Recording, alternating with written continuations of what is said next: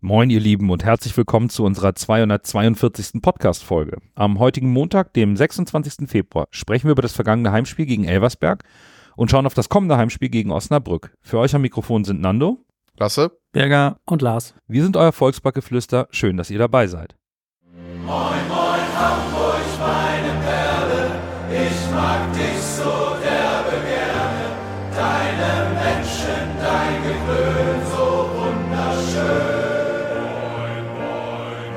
moin, Hamburg, deine Straßen, ordentlich Wasser, was ein Hafen. Und in hundert Jahren werde ich nicht von dir gehen. Am 23. Spieltag gab es in der Spitzengruppe nur einen Ausrutscher, zu dem komme ich gleich. Interessant ist schon mal das Unentschieden der Hertha in Braunschweig. Das dürfte die heimlichen Hoffnungen der Berliner rund um einen möglichen Aufstiegsplatz zum Schweigen gebracht haben. Und ganz im Gegenteil dazu, nicht mehr leise, still und heimlich, sondern ziemlich hartnäckig und laut ist Kräuter Fürth. Die haben das Frankenderby für sich entschieden lassen und sind weiter an den Top 3 dran. Ja, war auf jeden Fall ein sehenswertes Spiel. Und der Club hat auch direkt das 1 zu 0 gemacht in der Anfangsphase durch Sebastian Andersson. Und dann hatte unser Ex-HSV Gideon Jung nach einer wirklich sehr unterhaltsamen Anfangsphase die Chance zum 1 zu 1 per Kopf, aber er hatte leider nicht genug Druck hinter den Kopfball bekommen. Oder leider, aus unserer Sicht wäre es schön gewesen, wenn Nürnberg gewonnen hätte. Aber wie gesagt, er hat kein, nicht genug Druck unter den Ball bekommen und von daher war dieser Kopfball nicht drin. Nicht drin. Und noch ein Ex-HSVer war interessant in dieser Anfangsphase, und zwar Julian Green. Der hat auch jetzt mal als Vorgriff das ganze Spiel dem Spiel echt sein, sein, sein, sein Schnappel aufgedrückt. Der war von Nürnberg in keinster Weise irgendwie aufzuhalten. Also der war richtig gut drauf. Nürnberg hat definitiv auf Konter gesetzt nach diesem 1-0 und dann stand auch nur der Pfosten im 2 0 im Wege. Und na, das war so ein richtig schneller Gegenstoß. Und wie gesagt, nur der Pfosten verhindert dann, dass Nürnberg eigentlich, man könnte fast sagen, unverdient 2 zu 0 führt, weil Fürth war eigentlich deutlich die bessere Mannschaft. Und Sieb netzt dann nach toller Vorarbeit vom eben erwähnten Green zum 1 zu 1 ein. Und ich sag mal, lieber HSV, das wäre auch einer für uns. Bitte aufschreiben auf den Scouting-Bericht. Ich glaube, dieser Sieb, das wäre einer bei Aufstieg, den man sich sehr gut verpflichten könnte und ich glaube, der würde uns auch verbessern. Also schon ein sehr interessanter Spieler und der ist momentan ja auch in richtig guter Form. Anschließend fault Brown dann Horgota und es gibt keinen Strafstoß. Spätestens ab diesem Moment lagen wirklich alle Nerven blank in diesem Stadion. Und anschließend aus dieser ganzen aufgehitzten Stimmung holt sich dann Kastrop die zweite Gelbe ab und fliegt mit Gelb-Rot vom Platz in der 34. Minute. Und Nürnberg rettet sich quasi mit dem 1 zu 1 in die Kabine, kommen dann folgemäßig mit diesem 1 zu 1 aus der Kabine raus und führt es in, dies, in dieser Phase nach der Halbzeit deutlich stärker. Und Nürnberg kann sich kaum noch befreien. Sieb erzielt dann in der 56. Minute das 2 zu 1. Also Doppelpack geschnürt, geschnürt.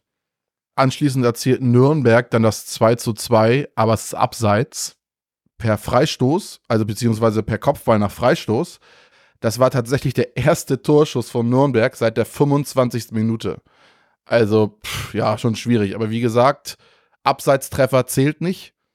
Dann gab es noch eine Aktion, die interessant war. Das war Okunuki, der quasi mit der letzten Aktion des Spiels fast in der Nachspielzeit noch so einen Fund abfeuert. Aber das wird vom Fürther Torwart sehr gut gehalten. Ja, also ihr hört, bei dem Spiel war einiges geboten. Am Ende setzt sich der Favorit durch. In Osnabrück war das ja irgendwie ein bisschen anders, oder Nando?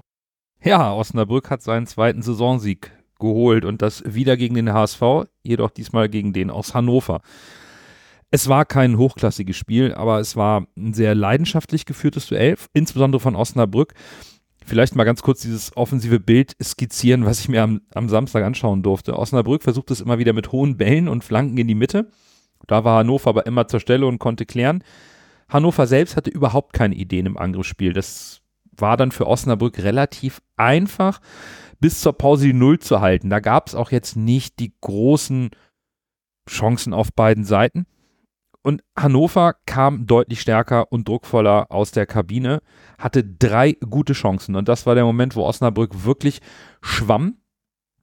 Und dann erzielten sie aus dem Nichts die Führung in der 61. Minute. Und Hannover blieb spielerisch das aktivere Team, konnte aber maximal Gefahren nur bei ruhendem Ball kreieren und das war in Summe dann auch zu wenig. Osnabrück hat sich zurückgezogen, konzentrierte sich ausschließlich darauf, die Null zu halten Das gab dadurch auch keinen wirklichen Spielfluss. Ich, insgesamt 27 Fouls, dadurch auch immer wieder diese kleinen Unterbrechungen im Spiel und, und Hannover fehlte dann am Ende jegliche Idee und das Spiel lebte eigentlich mehr von der Spannung und als von der Qualität. Und das ist vielleicht auch ein bisschen bezeichnend hm, für auch für die Saison von Hannover. Da geht es mal gut und dann bist du oben mit dran und dann lieferst du so ein Spiel ab, wo du dir denkst, ey wow, ihr schießt bei uns im Volkspark vier Tore mit hervorragenden Angriffen und in Osnabrück fällt euch nichts ein, um da irgendwie, wo ihr spielerisch so deutlich überlegen wart, die notwendigen drei Punkte zu holen, um sich oben festzusetzen. Und im Grunde schenkt man damit Osnabrück so ein bisschen kleines Licht im Abstiegskeller. Mal schauen, ob da noch ein bisschen was passiert, ob da jetzt wieder dieser Funke Hoffnung aufkeimt, aber dieses kleine Licht ist, glaube ich, nicht mit dem Feuerwerk zu vergleichen, was an der Kieler Förde abgebrannt wurde, Lars. Ja, das stimmt. Ich meine, wenn man das mal als neutraler Zusehender sich nochmal vor, vor das innere Auge führt, dann war bei Kiel gegen St. Pauli natürlich außen ganz groß Spitzenspiel dran gestanden und Spitzenspiel war auch drin. Also es war ein wahnsinnig unterhaltsames Spiel, erstmal von der Warte betrachtet, 3 zu 4, sieben Tore und wirklich Spektakel im Grunde genommen während der gesamten Spieldauer. Hinten raus wurde es noch richtig spannend. Insbesondere in der ersten Halbzeit allerdings muss man irgendwie schon sagen, hatte das Spiel ziemlich große Parallelen zum Hinspiel, sag ich mal so. Das war ja zur Erinnerung das 5 zu 1 von St. Pauli zu Hause am Millantor, nachdem sie mit gefühlt viermal 0 zu 0 in die Saison gestartet waren, wo sie einfach nur aufs Tor schießen mussten und es war alles drin. Und so ein bisschen war das hier in Kiel tatsächlich auch. In der ersten Halbzeit stand kurz vor der Pause dann 0 zu 3 aus Sicht der Sörche. Und im Grunde genommen war das bei weitem kein Spiel, wo man jetzt, wenn man es gesehen hat, sagen würde, hier ist ein Klassenunterschied oder hier hätte eine Mannschaft das verdient, hoch mit drei Toren zu führen. Das war einfach St. Pauli wahnsinnig effizient, die Chancen gemacht, auch ein bisschen dann das Matchglück gehabt. Da war ein abgefälschter Schuss dabei, der zu einem Tor führt und so weiter. Aber naja, am Ende ist es dann in der zweiten Halbzeit, dachte ich, nach dem schnellen Anschlusstreffer für Kiel, oh, jetzt kommt hier richtig Leben in die Bude, aber da ist direkt das vierte für St. Pauli gefallen. Nichtsdestotrotz, Kiel hat sich zu keinem Zeitpunkt aufgegeben in dem Spiel, was ich wirklich bemerkenswert finde. Zu Hause zweimal mit drei Toren hinten zu liegen und trotzdem immer noch weiterzumachen und weiter zu rennen gegen einen sehr kompakt stehenden und auch wirklich guten und vor allen Dingen halt gnadenlos effizienten Gegner.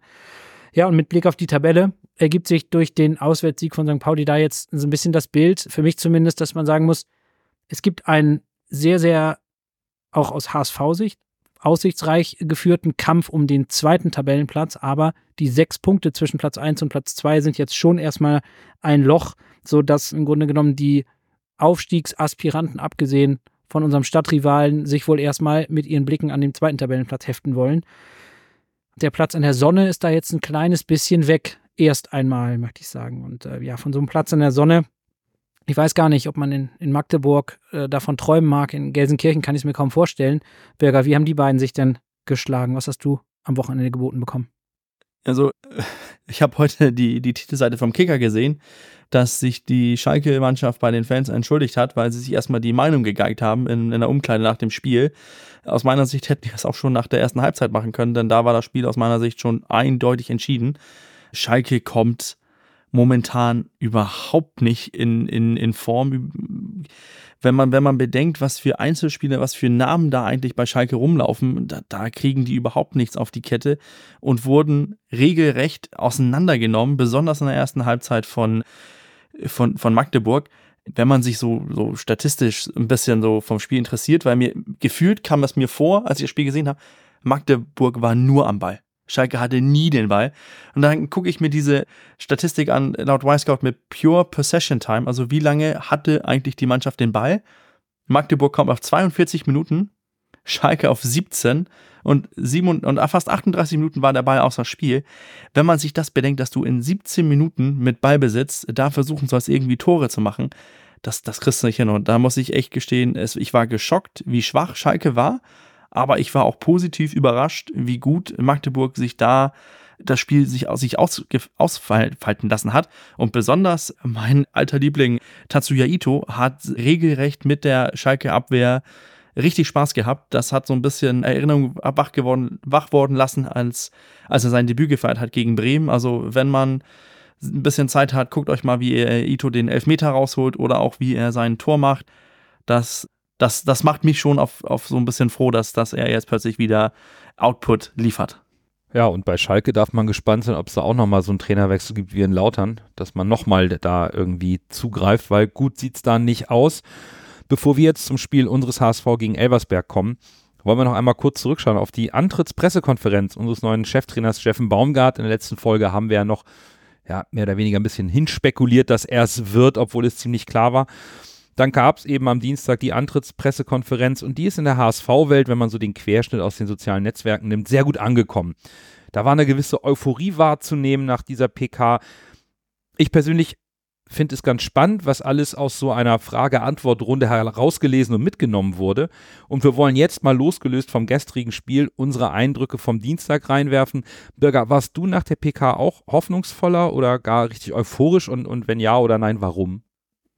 Ja, jetzt sagst du ja hoffnungsvoller und oder euphorisch und äh, ich, ich weiß nicht, was ich erwartet habe, aber ich glaube, seit der PK von Bo Henriksen in Mainz war ich so ein bisschen angefochten, dass, dass Steffen Baumgart mit derselben Leidenschaft, mit derselben Power irgendwie so, so den ganzen Raum an sich reißt und, und irgendwie so, ein, so ganz euphorisch alle mitzieht. Und ich glaube, viele hat er mitgezogen, aber bei mir war irgendwie, es war im Gegensatz zu was ich erwartet ha habe, war es sachlich, es war sehr nüchtern betrachtet, somit es geht mir um, um Prinzipien, es geht mir um das und das und ihr könnt offensiven Fußball erwarten, ihr könnt vielleicht eine Doppelspitze erwarten, also sehr konkret, ohne so jetzt äh, voll euphorisch zu werden und, und ich glaube, nach, de, nach der Pressekonferenz saß ich so ein bisschen und dachte, hm, ich hatte, ich hatte was anderes erwartet und, und mhm. so richtig enttäuscht war ich so ein bisschen von, von, der, von der emotionalen Ebene, aber so von, von der fachlich und Sachlichkeit,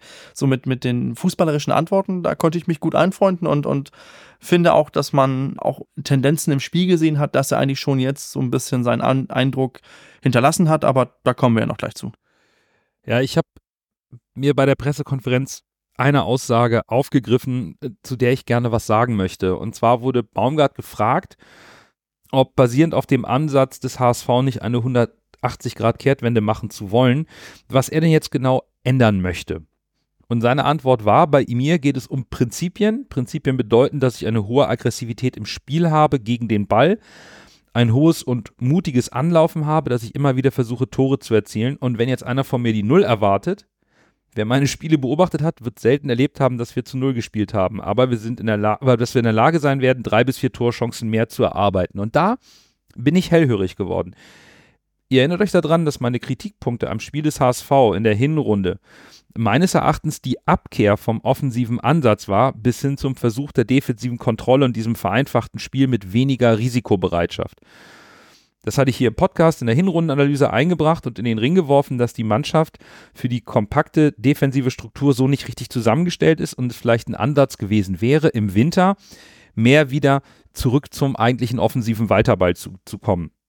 Die HSV-Analyse in der Winterpause bezog sich dann jedoch auf das Schaffen von defensiver Stabilität, insbesondere auswärts, wo die Mannschaft in der Hinrunde ganz klare Probleme hatte. Und auch innerhalb der Fanszene wurde immer wieder davon gesprochen, dass man defensiver spielen müsste. Und dann holt man einen Trainer, der auch in der Fanlandschaft und in den sozialen Netzwerken permanent gefordert wurde und der sagt, und so kann man die Aussage eigentlich interpretieren, ich gewinne lieber 5 zu 4 als 1 zu 0. Und ich weiß, diese Aussage hat unser ehemaliger HSV-Trainer getroffen, aber im Grunde bestätigt Baumgart, dass er bereit ist, defensive Sicherheit zu opfern für mehr offensiven Druck. Und damit zieht man ja erstmal die, diese Argumentation der mangelnden Defensivtaktik und die Forderung nach, der, nach dem Trainerwechsel eigentlich so ein bisschen den Boden unter den Füßen weg. Und das wird für mich spannend zu beobachten sein in den kommenden Wochen. Insbesondere, wenn vielleicht mal das Ergebnis nicht stimmen sollte. Wie sich das dann so ein bisschen entwickelt, auch in der öffentlichen Wahrnehmung. Einiges davon habe ich beim Spiel gegen Elversberg bereits erkennen können, was auch Baumgarts Aussagen untermauert. Dazu kommen wir gleich in der Analyse. Aber erstmal war das so, hm, wir wollen eigentlich defensive Stabilität, war auch so die Vorgabe von Jonas Bolt und du holst jetzt holst einen Trainer, der viel mehr den offensiven Gedanken wieder aufleben lassen will. Oh, das hat mich, hat mich überrascht, will ich es mal sagen. Nicht überrascht hat mich, dass mir die PK jetzt nach dem Laufe der Zeit mit Walter Baumgart deutlich mir best, deutlich besser gefallen hat von der ganzen Art und Weise und vom Stil. Mir hat es gut gefallen, dass Baumgart auch mal nachgefragt hat bei den Journalisten, wenn er eine Frage nicht wirklich verstanden hat und nicht immer so ein bisschen so einsilbig wie Tim Walter geantwortet hat. Da war irgendwie so ein bisschen mehr Miteinander, was glaube ich auch in Sachen Ruhe um den Verein vielleicht auch förderlich ist. Vielleicht muss man gar nicht erst so viele Brandherde bekämpfen, wenn man sich mit den Journalisten vielleicht gleich so ein bisschen besser stellt. Das mag jetzt vielleicht einigen gefallen, anderen nicht. Ich fand es in dem Falle gut, weil er einfach auch komplett authentisch rüberkam, genauso wie er darüber gesprochen hat, dass er äh, ja, HSV-Fan ist und das kann man ihm ja auch glaubhaft, äh, glaubhaft abkauf, abkaufen können nach dieser PK. Trotzdem hat er sich nicht mit der Raute auf der Brust, seinem Rautentattoo da auf den Tisch gestellt und gesagt, wir hauen alle weg, sondern er hat trotzdem gesagt, man muss die zweite Liga realistisch einschätzen. Und das wird von vielen unterschätzt, wie stark die zweite Liga doch ist. Wahrscheinlich die zweite, zweit, die beste zweite Liga der Welt. Und dem stimme ich persönlich ich auch zu. Und was ich genauso gut fand, dass er auch benannt hat, dass der HSV auf allen Positionen eigentlich doppelt besetzt ist und gut besetzt ist und einfach mal das ausgesprochen hat, worüber sich viele HSV-Fans immer den Kopf zermattern, sind wir denn wirklich so gut? Sehen uns andere Trainer auch so gut, wie wir die Mannschaft sehen oder sind wir deutlich schlechter? Und er hat gesagt, die Mannschaft ist auf allen Positionen doppelt gut besetzt und dementsprechend ist das Saisonziel auch Aufstieg, aber es wird nicht leicht. Und das fand ich insgesamt als Message sehr gut. Ja, ich saß auch wie ihr vor, vor YouTube vor meinem Rechner und hatte natürlich meine HSV-Trainer-Vorstellungs-Bullshit-Bingo-Karte in der Hand. Und das ist natürlich dann schon enttäuschend, wenn man da sitzt und dann das zentrale Feld in der Mitte, der HSV ist ein schlafender Riese und gehört in die Bundesliga, nicht abkreuzen kann. Nein, Spaß beiseite. Also ich muss sagen, der Gesamteindruck, den Steffen Baumgart auf mich gemacht hat in dieser PK, deckt sich sehr stark mit dem, was ihr schon gesagt habt und insbesondere in die Kerbe in die Lasse geschlagen hat, möchte ich auch, möchte ich auch reinschlagen. Denn ich finde, dass Steffen Baumgart sehr wenig Angriffsfläche bietet in der Art und Weise, wie er auf Fragen eingeht, wie er reagiert und wie er sie dann auch beantwortet. Also da hat er zum Beispiel einmal einen jüngeren Journalisten, der, dessen Name mir entfallen ist, den habe ich auch noch gar nicht als so dauerhaft präsent gespeichert, gefragt, welche Defensive er denn nun meine, ob er sich dort auf die Viererkette beziehe oder die gesamte Mannschaft spricht das Verhalten gegen den Ball. Daraufhin äh, gab es nochmal eine Konkretisierung der Frage und dann wurde auf diese konkretisierte Frage auch fundiert und sachlich und auch ernst geantwortet. Das finde ich sehr gut. Und ich glaube einfach, dass Steffen Baumgart mit dieser Art, die ich für gleichermaßen authentisch halte wie Tim, Tim Walter. Tim Walter war auch er selbst, hat sich nicht verstellt, er war auch authentisch. Aber eben ein gewisse, gewisses Maß an Gradlinigkeit in den Aussagen von Steffen Baumgart vielleicht dazu führen kann, dass die Zusammenarbeit mit den Medienvertretern vielleicht ein bisschen reibungsloser läuft, als es bei Tim Walter vielleicht phasenweise der, der Fall war. Denn der ist ja schon bisweilen dann in so eine ironisch, in, in so ironische Tendenzen in seinen Antworten abgedriftet. Ich muss allerdings auch gestehen, dass ich nicht mehr so ganz präsent habe, wie das bei seiner Anfangs-PK war und der, der, der, der Anfangszeit. Da sind natürlich auch irgendwann Abnutzungseffekte da und man nimmt sich vielleicht auch nicht mehr ganz so viel Zeit oder vielleicht auch nicht ganz so ernst, wenn man irgendwie fünf, sechs Mal vom selben Medienvertreter eine Frage, die so ein bisschen am Ziel vorbeigeht, gestellt äh, bekommen hat. Insofern für den Anfang bin ich sehr zufrieden mit dem, was Steffen Baumgart dargestellt hat, wiedergegeben hat, wie er sich gegeben hat. Und diese sachliche Art, ich glaube, die tut uns allen ganz gut. Und für den Anfang können wir auch mit den drei Punkten im ersten Spiel zufrieden sein. Und da gehen wir jetzt mal rein in die Analyse, in das erste Pflichtspiel von Steffen Baumgart als Cheftrainer des HSV. Eine Entscheidung hat er als Trainer noch nicht final getroffen. Matteo Raab blieb zwar im Tor, aber auf der Pressekonferenz nach dem Spiel hat Baumgart klargestellt, warum es vorerst keinen Wechsel im Tor gab, aber die Entscheidung für die Nummer 1 im Tor noch zu bestätigen sei in den kommenden zwei Wochen. Das vielleicht erstmal als Hinweis, dass Matteo Rapp nicht die unumstrittene Nummer 1 im Tor ist. Stand jetzt. Dompe fiel aus, dafür Königsdörfer auf dem Flügel. Dennis Hatzikadunic durfte sich neben Sebastian Schonlau beweisen. Das war jetzt das dritte Spiel vom Beginn an. Der Innenverteidiger, von der man vor der Saison gedacht hat, das wird dieses gesetzte Duo sein. Gehen wir rein, Lasse. Wie war dein Gesamteindruck in den ersten 15 Minuten von unserer Mannschaft mit der Neuausrichtung? Insgesamt gut. Der, in den ersten vier Minuten fand ich Elversberg etwas stärker, wenn man das jetzt so einteilen möchte. Man hat klar gesehen, dass Elversberg den Gedanken hatte, so wir werfen jetzt am Anfang erstmal alles rein und versuchen den HSV durch ein schnelles Gegentor zu schocken. Also da haben sie viel offensiv Druck gemacht. Nach diesen vier Minuten, in denen der HSV aber gut stand und das eigentlich relativ gut absorbieren konnte, hat der HSV dann auch in meinen Augen die Spielkontrolle übernommen. Ramsey hatte dann in der fünften Minute direkt die Riesenchance zum 1 zu 0. Das habe ich von der Nordtribüne sehr gut gesehen. Und äh, ich und mein Sitznachbar haben uns sehr darüber geärgert, dass er den nicht gemacht hat, weil den kann man auch mal reinmachen, ehrlicherweise was für mich direkt ersichtlich war, weil man fragt sich ja immer, das ist ja das, worauf man guckt. Oh, jetzt der neue Sp Trainer, neues System, neues Spiel, Walter jetzt weg, Baumgart erstes Spiel. Da achtet man natürlich ganz besonders darauf, was ich, was man jetzt so ad hoc sehen kann, auch als in Anführungszeichen Laie. Ne? Und was für mich direkt ersichtlich war, dass der HSV deutlich schneller und aggressiver den Ball für den Spieler attackiert hat von Elversberg. Das war für mich das, was am meisten ersichtlich war. Und man hatte halt wirklich viele gute Balleroberungen gerade im Mittelfeld, weil man die Zweikämpfe sehr gut angegangen ist, auch relativ robust und dann die Bälle immer gut gewonnen hat und dann versucht hat, schnell zu spielen. Das ist halt dieses typische vertikale Spiel, was man von Baumbart kennt, Ball erobern und dann schnell nach vorne. Was mir ebenfalls aufgefallen ist, dass bei Anpfiff, ich dachte, oh, weil die erste Minute, wo sie nach vorne liefen, die HSV, dachte ich, oh, doch 4-3-3. Aber dann hat sich das direkt verändert und es war eher so eine Art 4-1-3-2, wobei Ramsey und Bakker sich halt immer und abgewechselt haben, wer mit zu Glatze vorne in die Spitze gegangen ist. Hauptsächlich Königsdörfer, aber ab und zu ist der dann auch mal zurückgefallen und dann ist Bakker mit nach vorne gegangen. Also das wäre sehr fluide.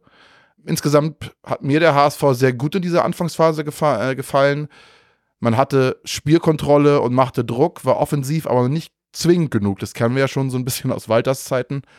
Und das lag in meinen Augen an den vielen Ungenauigkeiten und dem, in meinen Augen, schlechten Passspiel. Da hat Baumgart wohl noch nach vier Tagen noch nicht den Schlüssel gefunden, um das jetzt hundertprozentig besser zu machen, was natürlich auch irgendwie nicht überraschend ist. Stimmst du mir da aus Südtribünen sich zu, Nando? Ja, taktisch habe ich das etwas anders wahrgenommen. Ich habe genau wie du natürlich geguckt, wie stellt der jetzt auf, nominell ne, 4-3-3 ja. Für mich sah es erst aus wie ein 4-1-4-1 und nicht wie, was auch im Y-Scout-Report steht, dieses 4-1-3-2. Du hast recht, auch das Ramsey oder Bakker, aber insbesondere Ramsey sind, wenn wir den Ball hatten, der ist nicht links außen geblieben, sondern schon mehr als zweite Spitze reingegangen. Jetzt sagt der Y-Scout-Report, das hat eigentlich Feray gemacht und da kann sicherlich Bürger oder vielleicht auch Lars nochmal aus Fernsehbildern was anderes sagen. Klar ersichtlich war für mich, dass Meffert der klare, tiefstehende Sechser ist und Reis und Feray da vorne fast eine Doppel-10 gebildet haben das war ein bisschen anders als noch vorher, insbesondere weil die Raumaufteilung zwischen Reis und Feray hat mir sehr gut gefallen. Die haben sich dieses große Zentrum in der Mitte ganz gut aufgeteilt und es war immer, die waren beide nie auf einer Seite, sondern haben sehr clever verschoben. Das hat mir sehr gut gefallen, diese Raumaufteilung. Insgesamt war dann für mich mit anhaltender Spieldauer erkennbar, dass sich das beim HSV sicherlich in Zukunft noch sichtbarer zeigen wird, wie die Mannschaft stehen wird und zwar unglaublich hoch. Also Van der Bremt hat das Gegenpressing teilweise schon am gegnerischen, gegnerischen 16er aufgenommen und was mir auch aufgefallen ist, die Intensität im Spiel, Lasse, was du auch eben angesprochen hast, sie war deutlich höher. In einigen Spielsituationen, da wirkte es so, als ob man in der Anfangsviertelstunde sich erstmal ein bisschen darauf vorbereitet hat, sich sortiert hat. Und ab der 15. Minute wurde es für mich dann sehr deutlich, wir haben sehr kompakt in der gegnerischen Hälfte attackiert. Es gab so ein, zwei, drei Situationen, wo wir das Pressing starten, wo unsere Innenverteidiger an der Grenze zum gegnerischen Drittel stehen und unsere Angreifer am Strafraum attackieren. Das sind also knapp 30 Meter an Feldlänge, die unsere Mannschaft kompakt in der gegnerischen Hälfte abdeckt. Das erzeugt immensen Druck auf Elversberg und das hat man gemerkt. Die haben lange Bälle oder Fehlpässe gespielt, lange Bälle ins Aus, Fehlpässe, die nicht ankamen oder eben schnelle Balleroberung für den HSV. Das Risiko dieser Spielweise konnte man aber auch erkennen, weil wenn so ein schneller Umschaltmoment bei Elversberg geklappt hat, dann mussten wir auch im Vollsprint hinterher, um 1 gegen 1 Situationen in der Defensive aufzulösen. Also da ist die Risikobereitschaft dann im, in der Idee von Steffen Baumgart schon gegeben, dass man eben geschlossen auch Vollgas nach hinten arbeiten muss. Und da hat mir äh, Königsdörfer sehr gut gefallen, der mehrere Male auf der linken Seite den Sprint nach hinten gezogen hat an den eigenen Strafraum, um da Muheim und, und Schonlau zu unterstützen, weil wenn der Ball auf seine Seite kam und da wurde er zumeist von Elversberg auch hingespielt, man sieht das auch ganz gut im, im Y-Scout-Report, dass die, die XG von Elversberg kam schon über die Flügel und das ist natürlich klar, wenn du so kompakt im Zentrum Druck machst, dass du dann eher mal einen Diagonalball hinter dir, hinter deine Kette kassierst.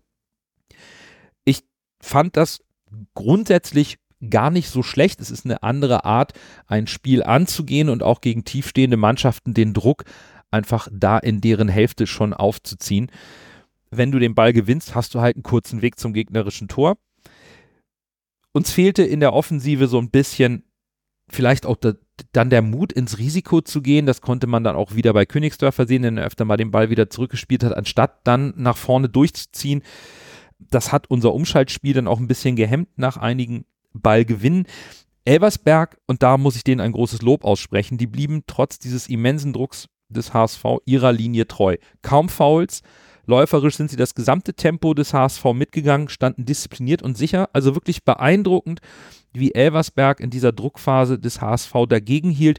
Das zeigt dann irgendwo auch von einer sehr starken Mentalität dieser Mannschaft, über die wir in der Folge vor Woche gesprochen haben. Sie spielen das, was sie können, sie überschätzen sich nicht und sie glauben eben auch an den eigenen Matchplan. Und dadurch kam der HSV auch nicht so richtig zu guten Chancen, trotz des hohen Einsatzes. Und so Richtung 30. Minute fand ich, Lars, dass dann die Intensität im Spiel des HSV etwas abgenommen hatte. Ja, genau. Das teile ich komplett. Ich würde sogar den Bogen von der Anfangsviertelstunde, wo mir das hohe Anlaufen und das insbesondere dadurch aufgefallen ist, besonders aufgefallen ist am Fernseher, weil diese hohen Gegenpressing- oder Angriffspressing-Aktionen gerade in den ersten Minuten sehr häufig auch in Ballgewinnen endeten. Also das heißt ja, dann nimmt man sie natürlich noch wieder anders wahr, als wenn ich hoch anlaufe und eben überspielt werde. Insofern, ich habe das ein bisschen so empfunden, dass die, zumindest die Erfolgsrate in unserem hohen Anlaufen so ein bisschen rückläufig war im Verlauf der ersten Halbzeit. Und ich habe mir hier tatsächlich für die Zeit dann ab der 30. Minute notiert, dass unsere letzte Linie, und damit meine ich jetzt konkret die Innenverteidiger, die, die natürlich in der Staffelung schon stehen, nicht auf einer Linie, womöglich im, im Anstoßpunkt, sondern die, die sind bei unserem offensiven Angriffspressing nicht mehr ganz so weit mitgeschoben, wie das zu Beginn des Spiels der Fall war, was natürlich dazu, dazu führt, dass für den Fall, dass die SV Elversberg es schafft, unsere erste Pressinglinie zu überspielen, sie eine ganze Menge Räume bekommen. Sie haben dann auch häufig weiterhin mit, mit langen Bällen agiert, natürlich hinter unsere Kette, du hast das angesprochen, Nando, auch mit Diagonalbällen dann natürlich auf die, auf die eben andere Seite, wo die Räume noch größer sind durch das Verschieben einer Abwehrreihe. Aber das haben wir eigentlich dann sehr gut im Kollektiv verteidigt, auch in der Rückwärtsbewegung. Das hat mir gut gefallen, so dass die SV Elversberg da auch eigentlich nicht zu nennenswerten Torchancen rausgekommen ist. Zumindest nicht direkt aus dem Überspielen unserer Pressing-Situation. Was mir mit Blick auf das HSV-Spiel aufgefallen ist, so im letzten Drittel der ersten Halbzeit ist das eigentlich, ja klar, unsere Offensivaktionen dann Früchte tragend waren, beziehungsweise wirklich zu, zu, zu nennenswerten Offensivaktionen geführt haben, wenn wir sie entweder aus der Tiefe via schnellem Überspielen des Mittelfeldes vorgetragen haben, also der, der Gegner sozusagen in einer schnellen Rückwärtsbewegung war, oder sie eben direkt aus unserem Angriffspressing resultierten. Und leider sind die Situationen aber eben, das hattest du angekündigt, Nando, so ein bisschen zurückgegangen in der, in der Häufigkeit des Auftretens und unser Spiel ist dadurch, finde ich, gegen Ende der ersten Halbzeit einfach nochmal einen Zacken statischer geworden. Da ist weniger passiert. Wir haben aus der Ballkontrolle heraus eigentlich nicht wirklich die Mittel gefunden, um Elversberg so spielerisch uns zurechtzulegen, wenn man so möchte, dass wir in nennenswerte Abschlusssituationen gekommen sind. Und Ausnahmen gibt es natürlich immer. Und da möchte ich eine kurze Referenz nochmal machen auf Andi Brehme, der leider viel zu früh von uns gegangen ist in der vergangenen Woche, der mal gesagt hat, hast du Scheiße am Fuß, hast du Scheiße am Fuß. Und Lasse hatte die erste Torchance zu Beginn von Renzi schon genannt. Und jetzt gab es irgendwie in der 35. Minute rum eine zweite wirklich gute Situation, wo er, Bürger und ich haben uns da dann in der Halbzeit auch drüber unterhalten. Er macht eigentlich viel bis alles richtig. Er hat einen top ersten Kontakt, eine schnelle Bewegung und macht auch schnell den Abschluss. dummerweise. Und das ist dann, wenn dir das Glück fehlt und abgeht, dann passiert das. Der geht halt genau auf den Keeper. Aber ich möchte ihm da eigentlich nicht großartig einen Vorwurf machen. Das war eine gut zu Ende gespielte Offensivaktion. Rensford Jeboas Königsdorfers Körpersprache war auch in Ordnung. Da war kein Abschenken, kein Hadern, sondern es war ein weiter so, finde ich, zu spüren. Und das finde ich, finde ich grundsätzlich positiv. Ansonsten hatte ich aber, und das ist dann so weiter, der Verlauf dieser ersten Halbzeit, das Gefühl, kurz vor der Halbzeit, dass die Halbzeitpause unseren Jungs tatsächlich gut tun könnte und gut tun wird. Ich hatte das Gefühl, die können es jetzt durchaus gebrauchen, mit Steffen Baumgart in die Kabine zu gehen und sich vom Trainer vor allen Dingen mit Blick auf unsere Offensivaktionen den Kompass für die zweite Halbzeit nochmal neu kalibrieren zu lassen. Bürger, siehst du das übergeordnet auf die ganze Halbzeit ähnlich? Ja, ich, ich möchte noch eine Sache kurz zu, zu Königsdörfer sagen. Ich glaube, Renzi mit, mit, das Selbst, mit dem Selbstvertrauen von letzter Saison hätte in der ersten Halbzeit zwei Tore gemacht. Da bin ich mir fast 100% sicher, dass er die, die, beide, die beiden Chancen hätte er reingemacht. Insgesamt zu unserem Spiel, ich, ich weiß wiederum nicht, wie der Hype um Baumgart, was, was ich erwarten durfte. Was ich mir aber notiert habe, ist, dass wir nach acht Minuten schon mehr Chancen hatten als im gesamten Spiel gegen Rostock. Heißt, die, der, die Offensiv, Power oder offensive Angriffsweise war, war schon wieder so ein bisschen hergestellt, haben uns auch zu Sachen kombiniert, haben eigentlich ziemlich gut ausgespielt, hatten einen aggressiven Ausdruck, hatten ein aggressives Take zum, zum Gegenpressing, bis uns das dann irgendwie, was ich auch in meiner Halbzeitanalyse geschrieben habe, ist halt, dass das ist uns irgendwie in, in einer, im Laufe der ersten Halbzeit abhanden gekommen. Ich glaube, das hängt auch damit zusammen, dass Elversberg sich deutlich mehr zurückgezogen hat und deutlich kompakter gestanden hat. Dadurch, damit hatten wir dann arge Probleme in der Spieleröffnung. Es gab eine, eine Szene in der ersten Halbzeit, wo Schonlau, Hatzikadunic sich irgendwie den Ball hin und her schieben. Weder Van der Bremt noch Muheim richtig aus den, aus, den, aus den Schatten so in den richtigen Winkel fallen lassen, damit man das Spiel so öffnen kann.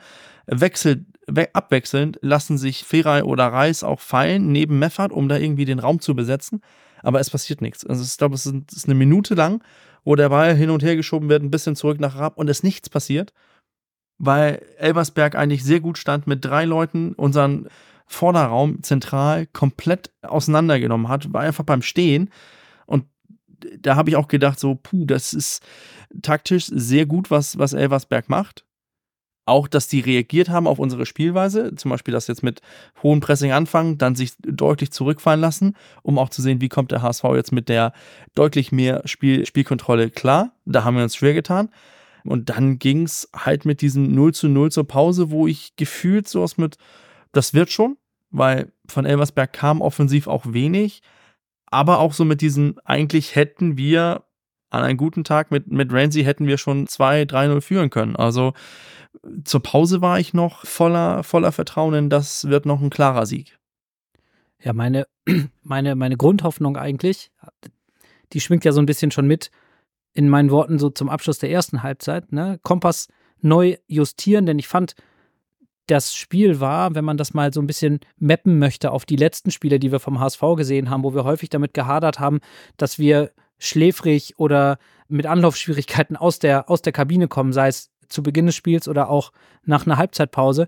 Das war hier tatsächlich, wir waren direkt da, wir waren griffig, wir haben gute Gegenpressing-Aktionen gehabt in der ersten Halbzeit und das ließ so ein bisschen nach. Ich will jetzt nicht sagen, wir haben es schleifen lassen, aber wenn man sich das an so Werten beispielsweise wie, wie unseren, äh, unseren Ballbesitz anschaut, dann ist es halt sukzessive weniger geworden. Und so bin ich jetzt in die zweite Halbzeit reingegangen, eben mit der Hoffnung, dass dieses erfolgreiche und wirklich gesamtmannschaftlich betriebene Gegenpressing, das hohe Angriffspressing, so wieder an die Tagesordnung kommt, wie es zu Beginn äh, des Spiels oder Mitte der ersten Halbzeit war.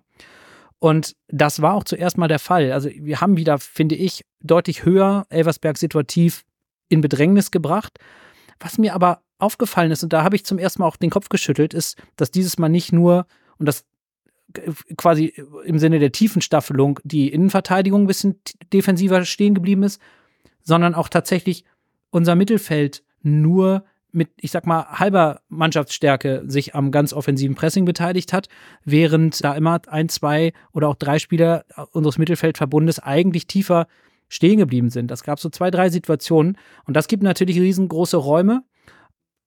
Glücklicherweise ist es der SV Elversberg in diesen Situationen nicht gelungen, die zu bespielen, denn die hätten sicherlich zu Umschaltsituation genutzt werden können, aber da haben wir vielleicht auch einfach Glück gehabt, dass das in dem Moment nicht der Fall war. Und wenn man sich mal anschaut, dass wir in der Phase von der 45. bis zur 60. Minute einen Ballbesitz von 33 Prozent hatten, ein Wert, den, an den ich mich, seitdem ich Teil dieses Podcasts bin, nicht erinnern kann beim HSV, dann zeigt das für mich auch, dass wir aus der Kabine gekommen sind und ich, ich will jetzt nicht sagen, Elversberg den Ball gegeben haben, aber dass wir zunächst mal wieder auf diese hohen Ballgewinne und die daraus resultierenden Umschaltsituationen mit kurzem Weg zum Tor so ein bisschen unser Spiel angelegt hatten. Und das kann ja durchaus erfolgsversprechend umgesetzt werden. Und wir haben schon viel über ihn gesprochen, über unseren Renzi. In der 53. Minute war so ein Moment, wie Bürger und ich ihn, und das könnten wir per Text belegen, in der Halbzeitpause für ihn eigentlich uns schon ausgemalt hatten. Wir haben gesagt, Bürger, du hast es eben selber gesagt, an einem guten Tag macht er die, macht er die Dinger mit einem größeren Selbstvertrauen, macht er die Dinge. Aber wir waren uns auch komplett einig, dass die vielleicht fast ein bisschen zu einfach waren und er wahrscheinlich irgendwann irgendeinen ganz besonderen macht und er vielleicht auch genau das braucht, nämlich wie so eine Art Brustlöser, ein Dosenöffner. Und ja, Renzi, vielleicht war das ein großer Brustlöser und ein Dosenöffner, denn wie du den reingemacht hast mit dem linken Fuß, das war schon aller Ehren wert und das war auch, da war ganz, ganz viel Wille dabei, dieses Tor jetzt hier zu schießen. Und es war schön rausgespielt, es war ein toller Pass, es war auch ein, ein guter Laufweg. Und ich finde, da, da, da ist ein Spieler auf dem Feld gewesen, der aus den vergangenen Wochen und Monaten jeden Grund hätte, den Kopf hängen zu lassen und zu hadern mit Situationen, mit ja, unglücklichen Situationen, mit Misserfolg. Das habe ich aber bei Königsdörfer nicht gesehen. Und er hat sich letztlich dafür belohnt. Und auf die Frage, kann man sich Glück vielleicht auch erarbeiten? Ja, wenn man sich anguckt, dass Renzi am Wochenende halt nicht aufgehört hat, sondern weitergemacht hat, nachdem er zwei, drei Situationen unglücklich im Abschluss war. Und ja, dann führen wir 1 zu 0. Und das war tatsächlich eine, eine Situation, wir waren vorne, 1-0, endlich. Es ist die dankbar, denkbar knappste Führung, die man haben kann, auch wenn wir auch wieder über Königsdörfer, das 2 zu 0 nur wenige Minuten später nochmal auf dem Fuß hatten. Aber ich am Fernseher muss sagen, dass mir dieses 1 zu 0 ein sehr gutes Gefühl erstmal gegeben hat. War das bei mir exklusiv oder war im Stadion auch, Nando, bei dir das Gefühl, jetzt wirklich auf der richtigen Spur zu sein, um das Spiel erfolgreich weitergestalten zu können? Definitiv. Die, die Führung war so ein bisschen eine Befreiung, war so mein Eindruck im Stadion, insbesondere weil der HSV nach der Führung seine taktische Marschroute nicht veränderte, sondern einfach diese hohe Intensität und das hohe Pressing erneut anbot. Und dafür brachte Baumgart auch recht früh frische Kräfte, Suhun für Königsdörfer und Poreba für Reis. Und das hat er positionsgetreu gewechselt. Also Anzi musste dann die linke Außenbahn bearbeiten mit der ihm eigenen Aggressivität und er lief Elversberg sofort brutal an. Das hat er richtig stark gemacht, hatte auch direkt einige gute offensive Aktionen und ich hatte den Eindruck, dass Baumgart jetzt mit der Mannschaft zwingend auf das 2 zu 0 gehen wollte und Elversberg jetzt nicht mehr aus der Umklammerung lassen wollte nach der Führung. Das ist taktisch eine Vorgabe, über die wir hier immer wieder sehr kontrovers diskutiert haben. Denn wenn es gut geht, ist es super. Wenn du aber durch diese Risikobereitschaft einen Gegentreffer und damit den Ausgleich kassierst, dann ist es falsch. Baumgart hat jetzt in diesem Spiel das Risiko nicht gescheut. Er lässt dann eben auch hier seinen Worten von seiner Antrittspressekonferenz dann auch Taten folgen. Das ist eine Gangart, welche je nach Ergebnis die Fans in der Diskussion, glaube ich, schon ein bisschen spalten wird, wenn dir eben das 2 zu 0 nicht gelingt. Das gelang uns nicht. Elversberg hatte dadurch wieder etwas mehr an Stabilität in der Defensive aufbauen können, die sie zu dem Zeitpunkt eigentlich gerade nicht hatten. Weil Elversberg hat es dann geschafft, sich aus dieser Umklammerung zu befreien, indem sie in dieser Mitte der zweiten Halbzeit dann 55 Prozent der Zweikämpfe für sich entschieden. Und das ist deren Bestwert im gesamten Spiel. Der HSV ließ weiterhin nach der Führung nichts zu, stand kompakt, investierte viel, ließ Elversberg auch nicht ins Umschaltspiel kommen. Dennoch nach vorne ging die Zielstrebigkeit nach dem 1 zu 0 Stück für Stück so ein bisschen verloren und ich wurde dann schon etwas nervöser, weil unsere Pressing-Intensität ist komplett hochgeschossen nach der Führung. Das sieht man in, in der Auswertung. Wir sind wieder voll da, investieren unglaublich viel, aber wir machen das 2 zu 0 nicht. Und jetzt gebe ich gleich mal rüber auf die Nordtribüne im Stadion. Aber ich wurde dann ein Stück weit nervös, weil Elversberg wirkte nicht geschlagen. Und manchmal reicht eben dieser Lucky Punch, der kam jetzt glücklicherweise nicht, aber ich wurde zunehmend unruhiger, weil das Spiel sich wieder mehr ausbalancierte, als es mir lieb war, lasse. Die letzte Viertelstunde gibt mir so ein bisschen Rätsel auf, persönlich, weil ich fand sie relativ ereignisarm, aber auch nicht unbedingt schlecht vom HSV. Irgendwie hat auch der letzte offensive Wille für mich aus Stadionsicht gefehlt. Daran konnten dann halt auch die Einwechslungen von Nemeth, Katterbach und Öztunali nichts ändern. Insgesamt hat der HSV für mich in dieser Phase eher versucht, das Spiel über die Zeit zu, zu retten, als irgendwie noch das 2 zu 0 zu erzielen. So kam es für mich rüber. Es waren immer so Aktionen dabei, wo man dachte, so, jetzt der letzte Pass, dann wird es gefährlich. Aber diese Aktionen wurden irgendwie nicht wirklich zufriedenstellend zu Ende gespielt, in meinen Augen.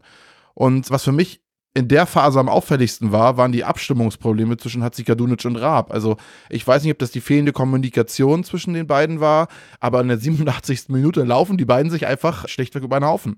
Und aus dieser Ecke, die dann aus diesem Zusammenrasseln entsteht, passiert tatsächlich auch fast noch das 1-1, was Raab dann äh, sehr gut pariert. Also da wäre fast dann der Dämpfer gewesen.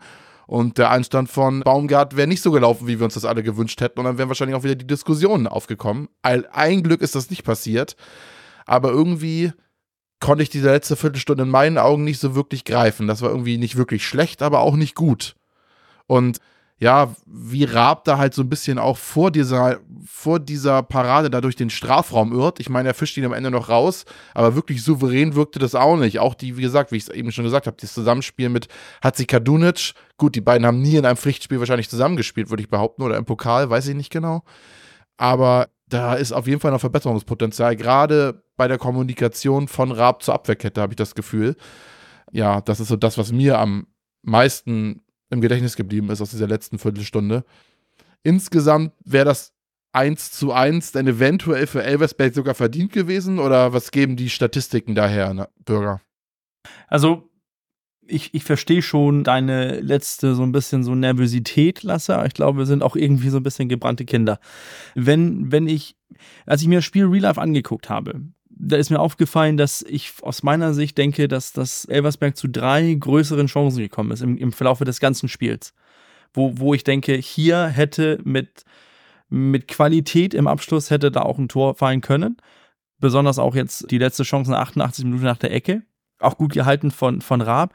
Aber so richtig gefährlich wurde Elversberg mir auch nicht. Also, wenn man jetzt statistisch guckt, ganz eiskalt sagt, ja, XG, da gewinnt Elversberg das Spiel aber heißt für mich dann, ist eine kleine Sample Size, weil wir auch nicht sehr gefährlich sind im Spiel. Und ich denke, auch weil es 1 zu 0 stand, waren wir nicht gezwungen, auf ein Tor zu gehen. Ich glaube, dann hätte man auch anders agiert. Und das ist auch, was wir jetzt lange her schon angesprochen haben, die, dieses auf einfach auf XG sich zu verlassen, weil, weil ein Tor verändert auch die Angehensweise im Spiel. Heißt, ich glaube, hätte das jetzt 0 zu 0 gestanden und Renzi hätte den nicht gemacht, dann hätte der HSV mehr Druck ausgeübt. Und ich glaube, dann hätten wir auch Elversberg mehr eingekesselt, ohne dass Elversberg jetzt zu Chancen gekommen wäre. Weil dann hätten wir einfach das, den Druck nochmal erhöht.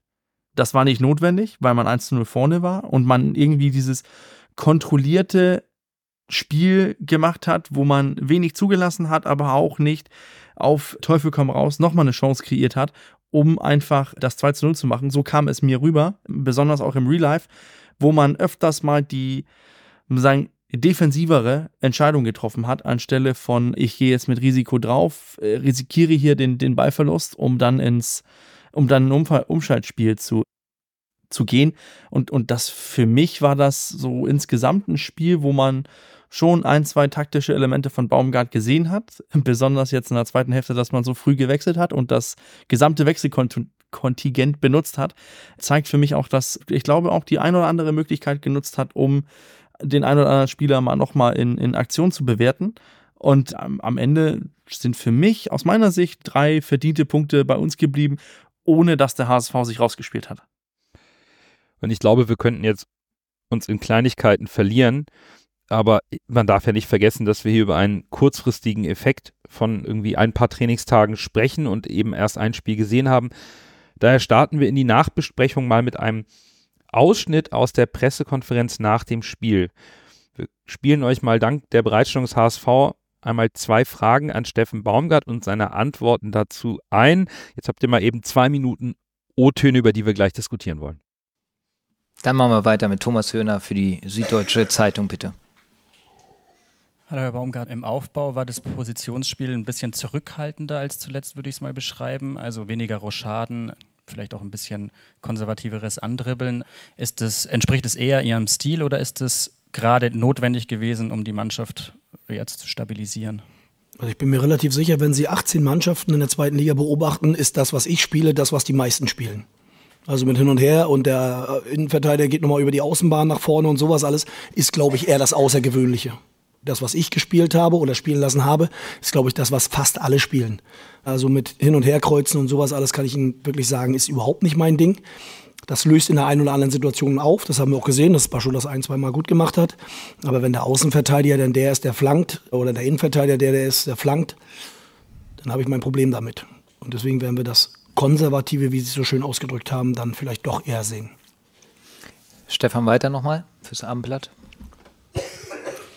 Dennis Hatzikadunic hatte ja bislang keine einfache Saison. Das war natürlich alles vor ihrer Zeit. Heute, fand ich, hat er einen sehr guten Eindruck gemacht. Es tat ihm wahrscheinlich auch ganz gut, diesen etwas einfachen, konservativen Fußball zu spielen, den Sie gerade beschrieben haben. Er durfte auch mal einen Diagonalball spielen. Wie haben Sie denn auch ja, das, den, so das Abwehrzentrum zusammen mit Sebastian Schonlau gesehen? Ist das eine Lösung, die Sie sich auch für die kommenden Wochen vorstellen können? Also wenn wir jetzt jeden Spieler einzeln durchgehen, dann, also nicht falsch verstehen, mein Kollege möchte, glaube ich, irgendwann mal nach Hause nochmal, wir haben heute ein sehr gutes Spiel gesehen, was die Kompaktheit angeht. Wir haben nicht alles richtig gemacht und da werden wir immer wieder hinkommen. Und Dennis ist ein richtig guter Innenverteidiger, der sehr gut verteidigen kann. Und ich glaube, wir sollten immer mal wieder dahin kommen. Ein Innenverteidiger soll in erster Linie verteidigen und ein vernünftiges Aufbauspiel haben. Das hat er. Und ein Torwart soll in erster Linie das Tor verteidigen und nicht ein Zehner sein. Also Vielleicht bin ich dann konservativer, aber ich finde, beide Innenverteidiger haben es sehr, sehr gut gemacht. Und aus meiner Sicht auch sehr, sehr viele wenig klare Möglichkeiten zugelassen. Natürlich hätte in der einen oder anderen Situation was passieren können. Bürger, korrigiere mich bitte, aber die Fragen rund um das fluide System und den angreifenden Läufen unserer Abwehr, das ist ein Stück weit doch an der Stelle jetzt deplatziert dem, neu, äh, dem neuen Trainer gegenüber. Also zum einen, Schonlau war verletzt, zum anderen spielen wir diesen Aufbau seit der vergangenen Saison nicht mehr. Und Hatzikadunic diagonales Eröffnungsspiel haben wir in der Hinrunde besprochen und dies als äh, gelobt und als zusätzliches Werkzeug gesehen, was sich ja auch statistisch auf die gespielten langen Bälle ausgewirkt hat. Ich, ich bin jetzt sehr gespannt darauf, wie du die Aussagen von Steffen Baumgart aus diesem kleinen Abschnitt interpretierst, auch für die zukünftige Ausrichtung unserer Spielanlage. Also, äh, was mich auch sehr überrascht ist halt, dass ich eigentlich öfters das Andribbeln von Schonlau so ein bisschen positiv gesehen habe, wo er sich auch offensiv mit einschaltet, auch ein, zwei Male so eine Aktion hat um den gegnerischen Strafraum.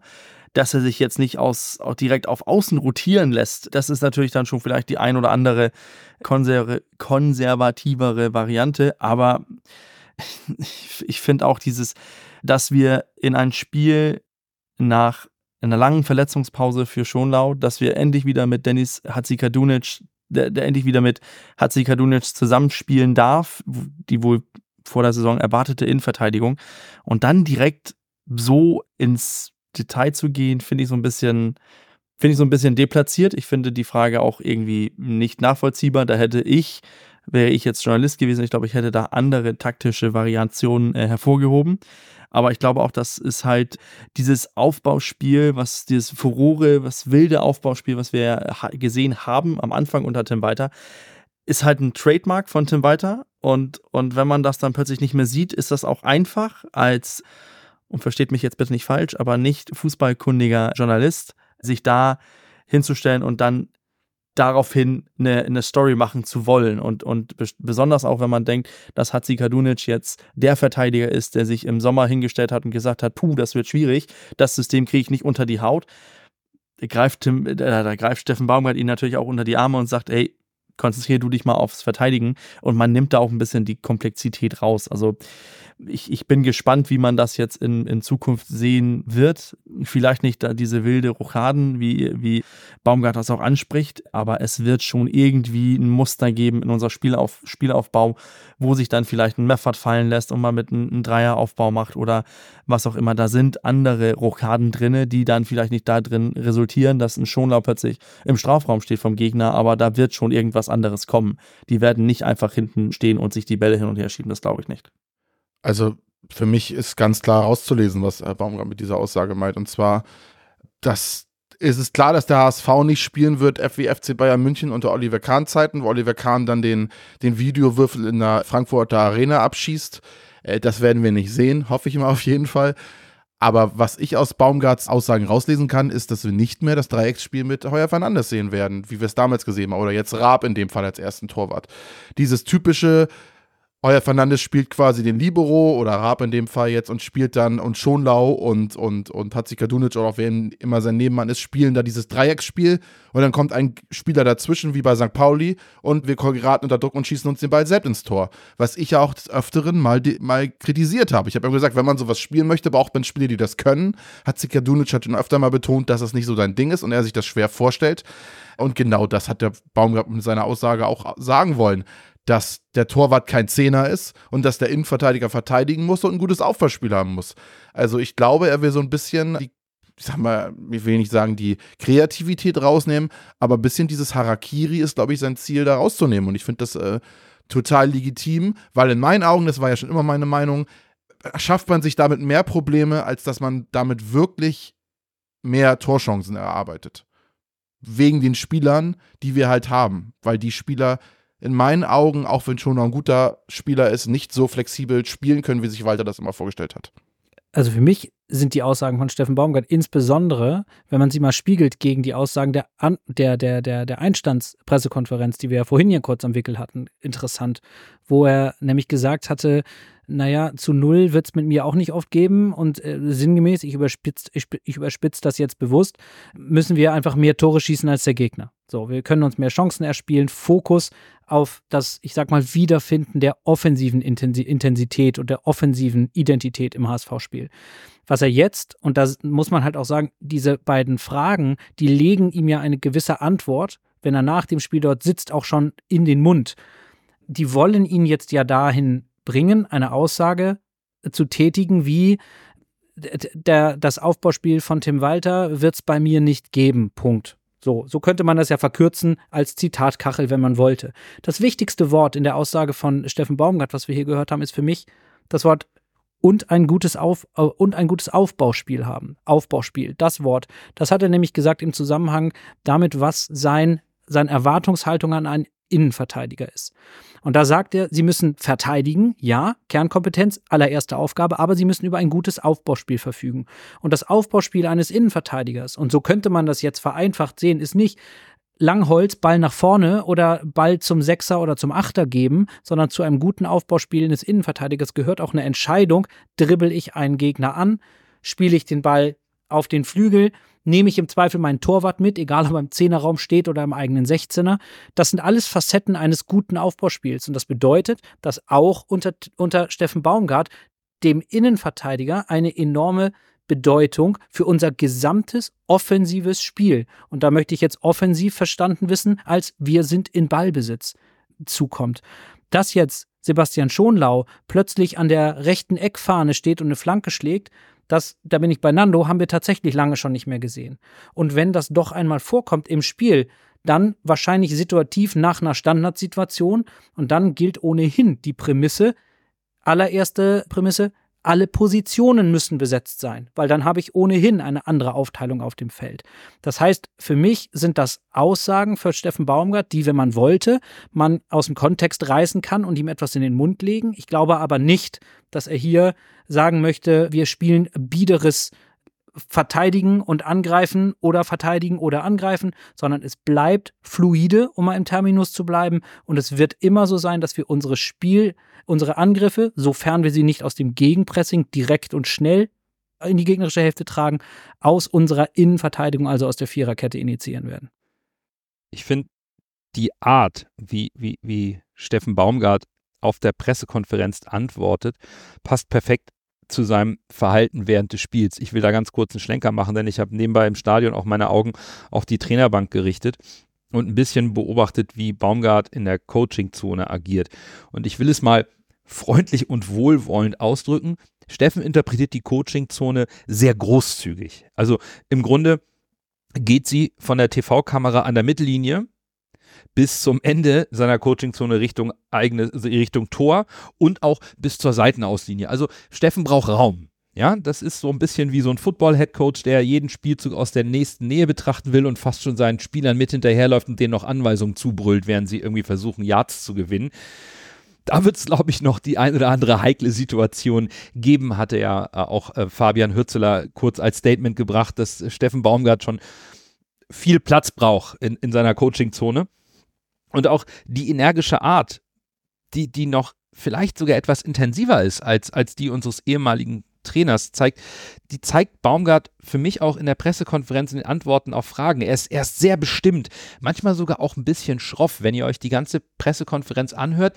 Der ist schon, da ist schon ordentlich Meinungsstärke dahinter. Also ich kann mir auch vorstellen, er hat da einen Journalisten so ein bisschen ja fast schon schroff angegangen, dass, dass man da eventuell das Thema respektvoller Umgang nochmal thematisieren wird, wenn es dann mal ein bisschen hoch eskaliert, weil ich glaube, Steffen Gaumgart ist schon jemand, der auch ganz klar dann zu seinen Aussagen steht und da auch eine gewisse Wucht hinter hat. Und ihr habt es schon eben angesprochen, insbesondere du, Lars, hast mir da so ein bisschen meine Notizen hier weggenommen, dass die, die, die, die beiden Fragen waren schon so ein kleiner unterschwelliger Versuch, hier ein bisschen was reinzudrehen drehen, was aus meiner Sicht gar nicht passieren muss. Vor allen Dingen, weil dabei ein Aspekt auch etwas unterschlagen wird. Und das ist die sehr wichtige Personalie Sebastian Schonlau. Bascho ist, und da komme ich auch wieder zurück zu meiner Argumentation hier im Laufe der Saison im Podcast, schon in der Sommervorbereitung und im Laufe der Hinrunde, der ist so immens wichtig für die Stabilität. Und ich hatte damals gesagt, sein Ausfall wird ein großes Problem. Er ist nun mal, und das hat man, glaube ich, gestern sehr gut gesehen, der defensive Leader und Stabilisator und spielt eben auch als Innenverteidiger offensiv einen ganz sicheren Ball, wenn er sich mal einschaltet. Und diese Ruhe, die er ausstrahlt, ist beeindruckend. Und, und Lars, wenn wir jetzt zurück zum Spiel kommen und zu dem, was Sebastian Schonlau da an Struktur reinbringt in einem deutlich höheren Pressing, deutlich intensiverem Anlaufen, ich glaube persönlich, mit einem fitten Sebastian Schonlau in der Hinrunde hätten wir im Winter weder eine Trainer noch jetzt eine Torwartdiskussion gehabt. Und ich finde, das hat das Spiel schon sehr deutlich gezeigt. Ja, das ist natürlich jetzt hätte, wäre, wenn. Klar. Äh, das, ja, ist, ja. das ist klar, das, das müßig, das brauchen wir nicht jetzt ausschmücken. Da hat jeder seine eigene Meinung zu. Wo du aber den Bogen spannst zum Gesamtspiel und so ein bisschen so eine Helikopterperspektive einnimmst, dann würde mich nochmal reizen, mit euch kurz so ein bisschen über meinen übergeordneten Eindruck zum gesamten Spiel, also die kompletten 90 Minuten und das Drumherum, ganz zu kurz zu sprechen, weil ich, bin ich ganz ehrlich, auch jetzt, keine Ahnung, zwei Tage nach dem Spiel noch nicht genau weiß, wie mein persönlicher HSV-Kompass das Ganze jetzt wirklich final einordnen soll. Woran mache ich das fest? Ich muss ganz ehrlich sagen, und das ist jetzt, kommt tatsächlich aus einer Notiz unmittelbar nach dem Spiel.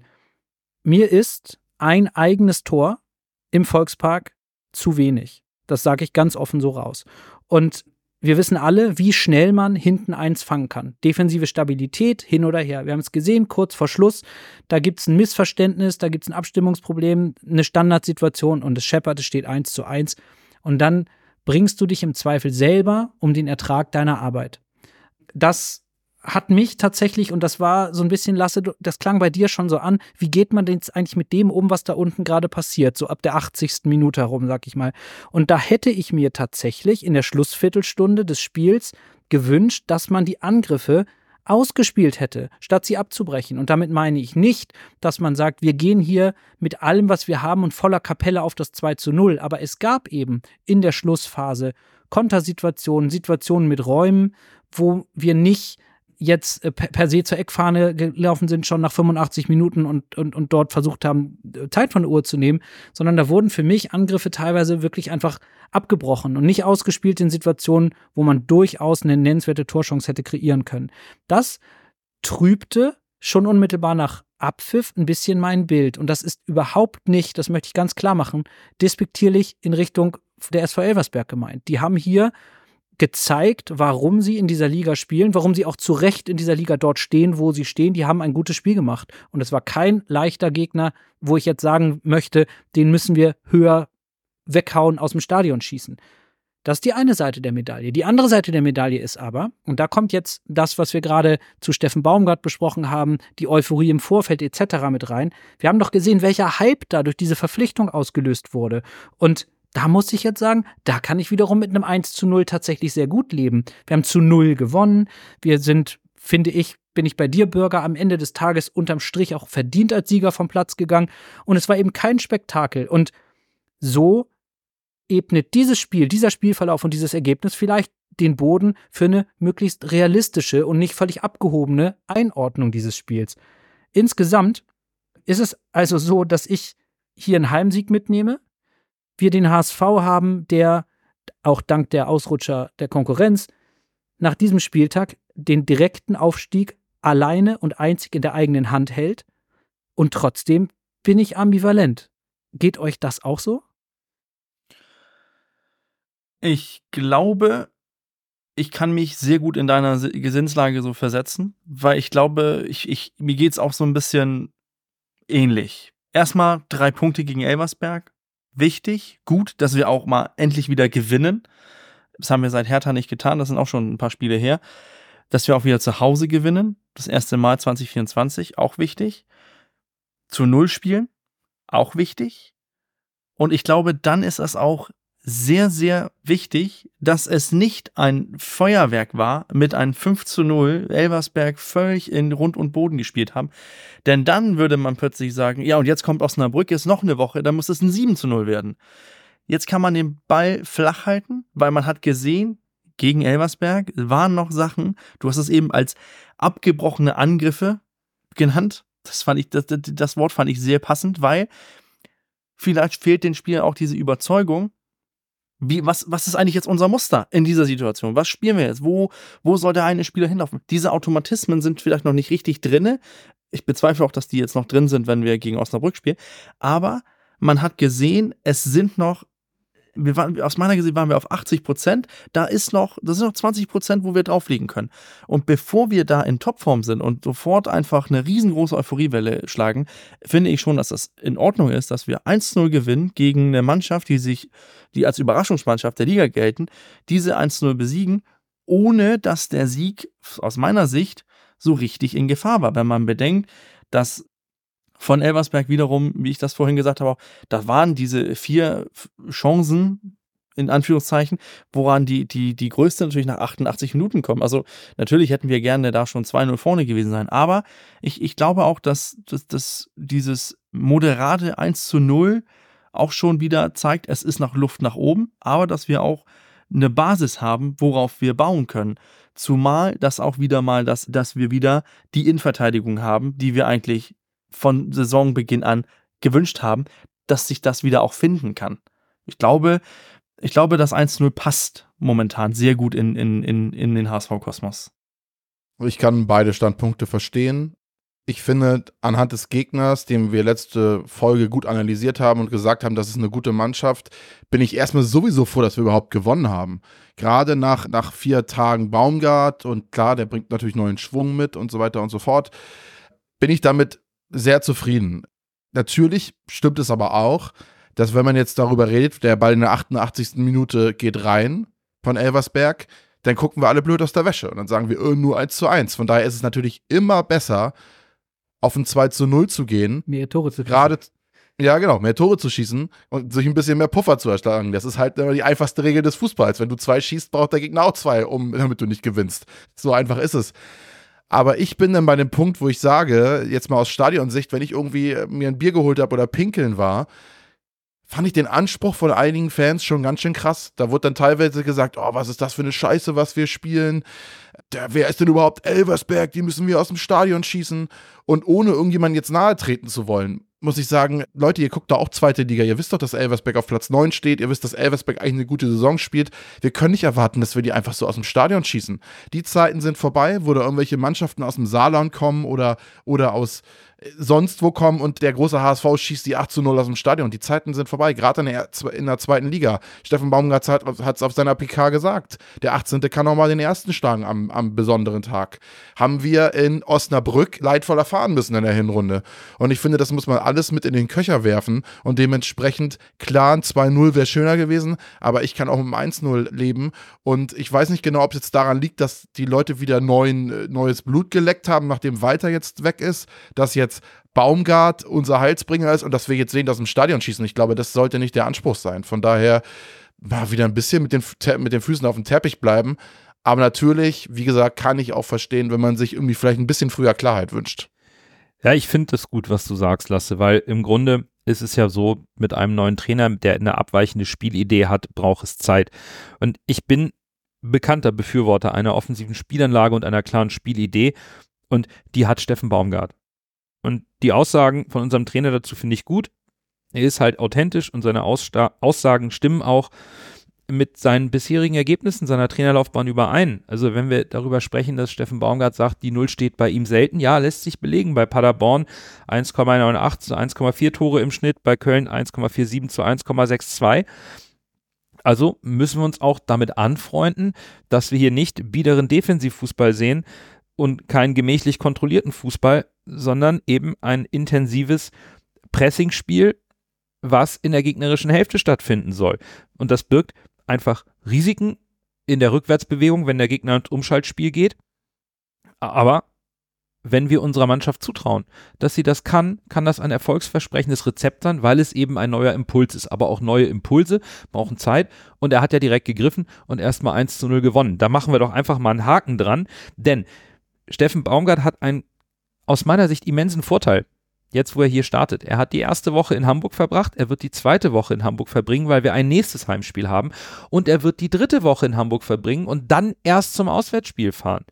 Er kann also jetzt drei Wochen am Stück ohne Auswärtsreise sich mit der Mannschaft akklimatisieren und in Ruhe trainieren in heimischen Gefilden, in den eigenen vier Wänden, wenn man so will.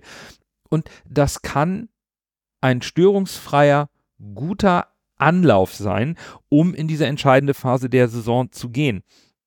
Und wichtig wird für mich sein, dass Sebastian Schonlau sich nicht verletzt, weil ich will auch, dass die Spielidee von Steffen Baumgart nicht sehen ohne Sebastian Schonlau in der Defensive. Der ist für mich, und das ist dann einfach aus meiner Sicht so gesetzt, der Ankerpunkt, den wir brauchen hinten. Ohne den wird es sehr, sehr schwierig, auch eine Idee von Steffen Baumgart umzusetzen.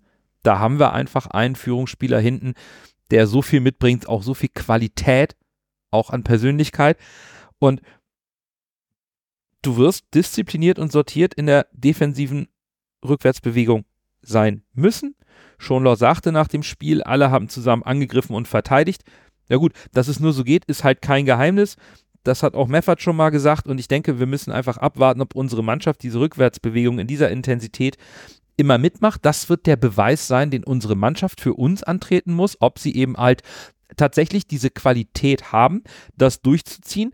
Und dann werden wir auch mit Steffen Baumgart einen sehr spannenden offensiven Spielstil verfolgen, der dann vielleicht auch, wie du es gerade gesagt hast, Lasse, mit mehr Toren dann wieder für die gerechtfertigte Euphorie oder Freude sorgt und man nicht immer darüber diskutieren muss, warum wir nur 1-0 gewonnen haben, denn erstmal war es der erste Heimsieg in, in, in der Rückrunde und mit den drei Punkten, es reicht am Ende 12 mal 1 0 zu gewinnen.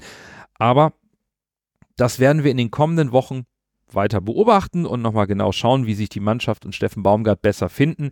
Jetzt fehlt noch die Auflösung des besten HSVs und ob dieser eine Schiebermütze trägt, erfahrt ihr nach dem wöchentlichen Gänsehautmoment. Dann erst Groh, der den Ball übernimmt. Halblinke versucht zu Mackert. Er sollte schießen. 25 Meter am ersten frei. Schuss auf das Tor. Tor!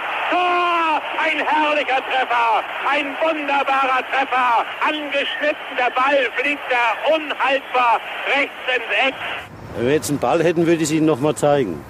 So, Lasse, gibt es direkt den Man of the Match für den neuen Trainer oder hat dich der Hype um Suhonens erfreulichen Einsatz fest im Griff? Also ich hatte zwischen Hatzikadunic, Ramsey und Anzi überlegt. Am Ende, ja, muss ich dir dann leider recht geben. Und ich habe mich für Anzi entschieden. Und mein Hype um ihn kommt ja nicht von ungefähr. Wenn man sich jetzt zum Beispiel mal die Vater Ausschnitte aus der finnischen. Vater und Sohn. Ja, aber pass auf, wenn du dir jetzt die, die Ausschnitte aus der finnischen U21 anguckst, zum Beispiel, da wird er auch meistens offensiver eingesetzt. Und da hat er ja teilweise Tricks rausgehauen, die ja viral durchs Internet gegangen sind. Und das, das ist etwas, das kann er natürlich nur abrufen, wenn auch dementsprechend offensiv eingesetzt wird. Klar, er kann auch diese 6er, 8er Rolle, wo er dann quasi dieser Box-to-Box-Spieler ist und alles wegarbeitet. Aber in meinen Augen, ich habe mich tatsächlich im Stadion sehr gefreut, wie, wie ein Trainer endlich mal gesehen hat, dass Anti Zuhon eher ein Offensivspieler ist als ein Defensivspieler, obwohl er natürlich auch so ackert und sich in jeden Zweikampf reinwirft. Und das hat mir sehr Hoffnung gemacht und ich fand die äh, neue Rolle gerade auf dem Flügel oder vielleicht sogar auf der 10, wo er ihn so ein bisschen einplant auf den Halbpositionen, ist er für mich auf mittelfristige Sicht ganz klar ein Startelf-Kandidat, wenn er so weitermacht und dann diese Leistung aus diesem Spiel anknüpft, weil das hat mir richtig gut gefallen. Auch wenn es nur eine halbe Stunde war. Also richtig gut. Also Azi Suhon, mein Man of the Match. Und ob der manchmal Schiebermützen trägt, weiß ich nicht. Privat. Ja, Anzis Problem ist ja eher, dass er gesund bleiben muss. Ne? Ich glaube, das ist ja das Thema seiner bisherigen Entwicklung, sind ja die Verletzungen, die ihn immer gebremst haben. Ich glaube, sein Talent steht völlig außer Frage und das hat er aufblitzen lassen. Schöne Wahl, war, war ein bisschen zu erwarten. Ich bin mir treu geblieben in der heutigen Folge und mein Man of the Match ist Sebastian Schonlau, weil er für mich den sichtbarsten Effekt auf das gesamte HSV-Spiel hatte und er eben auch so lange gefehlt hat. Mit Bascho als Kapitän und Wortführer auf dem Platz, diese Ausstrahlung von Ruhe und Sicherheit, das gibt der Mannschaft auf dem Platz so viele Impulse. Ich fand das auch in diesem Spiel wunderbar erkennbar und habe mich deshalb für Sebastian Schonlau entschieden. Bei mir hat mein, ich glaube so ein bisschen mein Weak Point hat hat mich dann auch überzeugt und hat auch ein Tor gemacht, also für mich dann mein Man of the Match Renzi. Ich bleibe der Position treu, der ich die letzten drei Spiele den Man of the Match gegeben habe. Jetzt fehlt der Lausbub und für ihn hat Renzi Königsdörfer da gespielt und ich fand schon in der ersten Halbzeit, dass das, was er gemacht hat, irgendwie Hand und Fuß hatte. Er war an allen unseren offensiven gefährlichen Aktionen beteiligt. Seine Abschlüsse waren zunächst glücklos, das stimmt, aber sie waren nicht schlecht. Und er war für mich schon in der ersten Halbzeit unser bester Offensivakteur, Akteur, trotz eines Robert Glatzel auf dem Feld. Und dann belohnt er sich für diesen unermüdlichen Einsatz mit dem 1 zu 0. Und da reichen mir dann auch 63 Minuten Spielzeit und dann ist er der Man of the Match. Er war für mich der Unterschiedsspieler an diesem Tag, der uns vorne eben das eine Tor beschert hat. Und wenn ich mich dann rein von den Zahlen leiten lasse, Nando, dann war er für mich, der Sicht, hatte er für mich mit dem Tor den sichtbarsten Effekt auf das Ergebnis des HSV-Spiels zumindest. Und es freut mich ungemein, weil man gerade nach den beiden glücklosen Abschlüssen in der ersten Halbzeit auf Social Media einfach mal wieder wunderbar nachlesen konnte, wie sehr er doch bei einigen HSVerinnen und HSVern in der Schublade, der kann ja nichts steckt und einfach abgestempelt ist und egal was er tut, eigentlich gar keine Chance mehr auf eine einigermaßen objektive Beurteilung hat. Und insofern very well deserved. Herzlichen Glückwunsch, mein Man of the Match, Rensford Hibor Königsdörfer. Dann haben wir zweimal Ramsey, einmal Bascho, einmal Suhonen und bei unserer Hörerschaft hat Suhonen nicht in die Top 3 geschafft. Zwei von uns, der von uns genannten schon. Auf Platz 3 Sebastian Schonlau, 51 Punkte. Auf Platz 2 Immanuel Ferrei, 58 Punkte. Und der Man of the Match mit 84 Punkten, also weitem Vorsprung, ist unser Torschütze Ransford Jeboa Königsdörfer. Herzlichen Glückwunsch an Ramsey. Und dann geht es am Sonntag auch schon weiter für unseren HSV wieder im Volkspark gegen Osnabrück. Die sind zu Gast. Es war in der Hinrunde ein Spiel, bei dem wir erwartet haben, dass der HSV seinen Ausrutscher in Elversberg korrigieren würde. Aber stattdessen schenkte man auch eben dem zweiten Aufsteiger drei Punkte und den ersten Sieg in der laufenden Saison. Die Konstellationen für das Rückspiel sind jetzt ganz andere. Kann oder muss man vielleicht sogar einige Punkte aus dem Hinspiel nochmal vor Augen haben, Lars? Nein. okay, stopp, ähm, weiter geht's. Nein, also ich finde tatsächlich, dass das jetzt ein, ein Muster ohne Wert ist äh, für, das, für das Rückspiel. Äh, da stehen andere Trainer an der Seitenlinie etc. Was man aber mitnehmen kann, und das gilt nicht nur für das Osnabrück-Spiel, sondern ganz generell, und da kann man dieses Osnabrück-Spiel als Blaupause für, für herziehen. In dieser Liga wirst du gegen keinen Gegner auch nur den kleinsten Blumentopf gewinnen, wenn du nicht bei 100 Prozent bist, die Spiele mit der nötigen Seriosität, mit dem nötigen Einsatzwillen und auch mit der Bereitschaft, in Zweikämpfe zu gehen, von denen man vorher weiß, die tun weh. Wenn ich das nicht mitbringe zu 100 Prozent, dann ist es vollkommen egal, ob der nächste Gegner FC St. Pauli, Holstein Kiel, Eintracht Braunschweig oder VfL Osnabrück heißt. Dann wird es gegen jeden Gegner schwer, dann gibt es im Zweifel nichts zu holen. Ich hatte dieses, dieses Hinspiel eigentlich vergessen und verdrängt. Ich versuche das auch wieder zu tun nach dieser Folge, weil es gibt in der jüngeren HSV-Vergangenheit wenige Spiele, die mich so wütend gemacht haben, wie das, was wir da in Osnabrück auf den Platz gebracht haben. Dann springen wir aus dem Hinspiel ganz schnell zum äh, neuen Trainer bei Osnabrück, denn es läuft halt bei denen überhaupt nicht gut. Tobi Schweinsteiger, der Aufstiegstrainer, musste Mitte November gehen. Sein Nachfolger ist Uwe Koschinat. Da, es läuft halt nicht viel besser. Bürger, hat er dennoch ein paar taktische Anpassungen vorgenommen oder war es mehr so, wir brauchen einen neuen Personenimpuls? Also wenn man sich die letzten fünf Spiele anguckt, dann sucht Koschinat noch nach dem System, was er in, in Osnabrück gerne spielen möchte. Also hier wurde alles von 4-3-3 bis zum 4-2-3-1 und 4-1-4-1 ausprobiert. Einziger Wiedergänger ist halt immer die konsequente Viererkette hinten. Aber ansonsten ist für mich auch dieses, dieses Spiel, äh, Lars hat das so ein bisschen angesprochen, Du hattest auch am Anfang ein bisschen als, als kleine Kerze leuchtet wieder in Osnabrück. Die gilt es natürlich so schnell wie möglich zu löschen.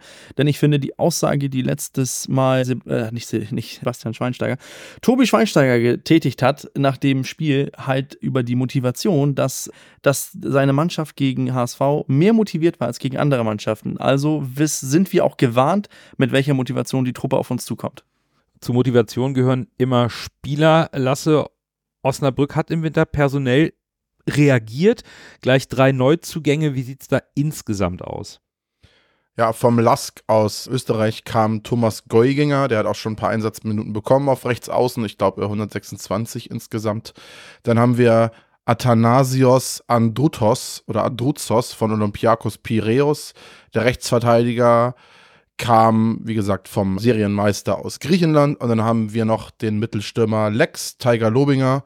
Der kam zur Laie von Kaiserslautern, der 24-Jährige.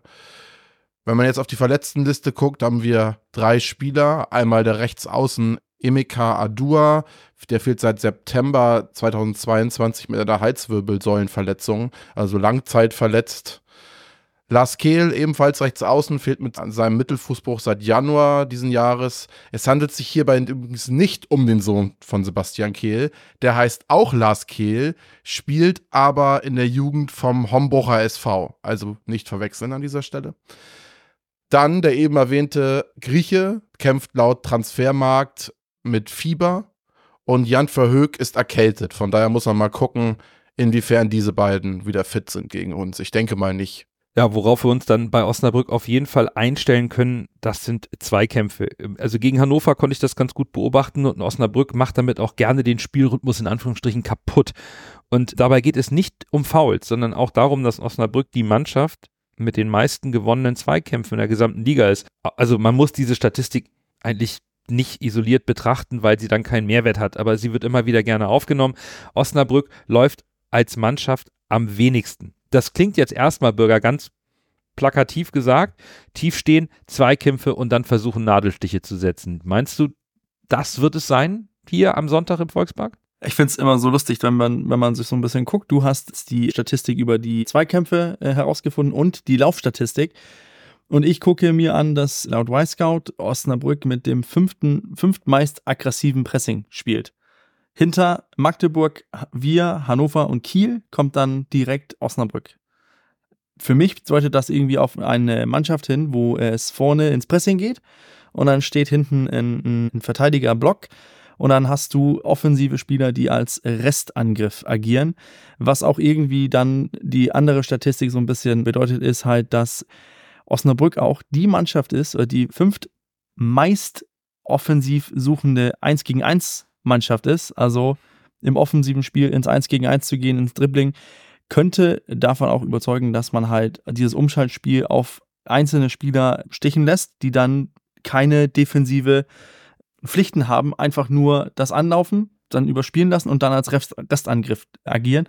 Und wenn wir wissen, wie wir mit Umschaltspiel umgehen, könnte das schon ein kleiner Warnschuss sein für uns. Eigentlich sind das alles so Warnzeichen für mich. Quasi noch kein Auswärtssieg eigentlich schon abgestiegen, haben sich jetzt aber gegen Hannover so ein bisschen, ich will nicht sagen, die Kopf aus der Schlinge gezogen, die Schlinge ist immer noch ziemlich fest am Hals, aber ich will's mir einfach, ich will's und kann's mir einfach nicht vorstellen, dass im Volksparkstadion mit Baumgart bei uns als neuem Trainer Osnabrück da irgendwas holen kann. Also die werden sich hinten reinschauen und versuchen uns auszukontern. Alles andere wäre Himmelfahrtskommando. Aber ich glaube, ich kann mir einfach nicht vorstellen, dass das funktioniert gegen uns. Also ich glaube, dafür fehlt einfach die Qualität. Ich habe mich erstmal gefreut am Wochenende, dass unabhängig davon, dass es natürlich gegen einen direkten Konkurrenten von uns um die, um die vorderen Plätze ging. Aber ich bin grundsätzlich eigentlich gut, guter Dinge, dass da ein kleines Kerzchen oder ein kleines Fünklein, Nando hattest du, glaube ich, vorhin genannt, noch brennt in Osnabrück. Denn das heißt nichts anderes als, die müssen punkten und die sind so weit hinten in der Tabelle, dass sie auch im Volkspark punkten müssen. Und selbst wenn man sonst sagen würde, für eine Mannschaft aus dem Tabellenkeller, die gehen mit einer 0 zu 0 Führung auf den Platz im, im Volkspark, das gilt eigentlich angesichts der bisherigen Punkteausbeute von Osnabrück noch nicht mal für Osnabrück. Das heißt, die werden auch nicht einfach nur den Bus parken können und sagen, ja, dann gehen wir mit dem 0 zu 0 hier wieder vom Acker, freuen uns über den Punkt und nehmen ihn mit nach Hause, weil selbst der zum Leben zu wenig und zum Sterben zu viel sein könnte. Das heißt, die müssen versuchen, uns irgendwie zu attackieren und die müssen hier ein Tor schießen, in meiner Wahrnehmung. Und natürlich, da wird Uwe Koschinat sicherlich auch aus der jüngeren Vergangenheit, ab, abgesehen davon, dass da noch nicht Steffen Baumgart an der Seitenlinie stand, aber durchaus Material finden, um seine Jungs wieder richtig heiß zu machen und wird auch zeigen können, dass der HSV durchaus verwundbar ist. Ich habe ja. jetzt keine, keine Zahlen vor dem direkten Auge, wie beispielsweise der Vorfall Osnabrück sich nach Standardsituationen anstellt, aber ich kann mir durchaus vorstellen, dass das eine, eine, eine Geschichte sein wird, auf die man beim HSV gesteigerten Wert legt, nämlich das Verteidigen, also das defensive Verteidigen von Standardsituationen. Denn das ist natürlich dann etwas, wo auch eine Mannschaft wie der VfL Osnabrück durchaus im Volkspark in der Lage ist, Gefahr zu entwickeln. Das haben wir Elversberg, 88. Minute, wenn es blöd läuft, steht es 1 zu 1. Und ich bin bei dir, Lasse. Ich, mir fehlt auch tatsächlich der Glaube daran, dass Osnabrück hier etwas mitnimmt.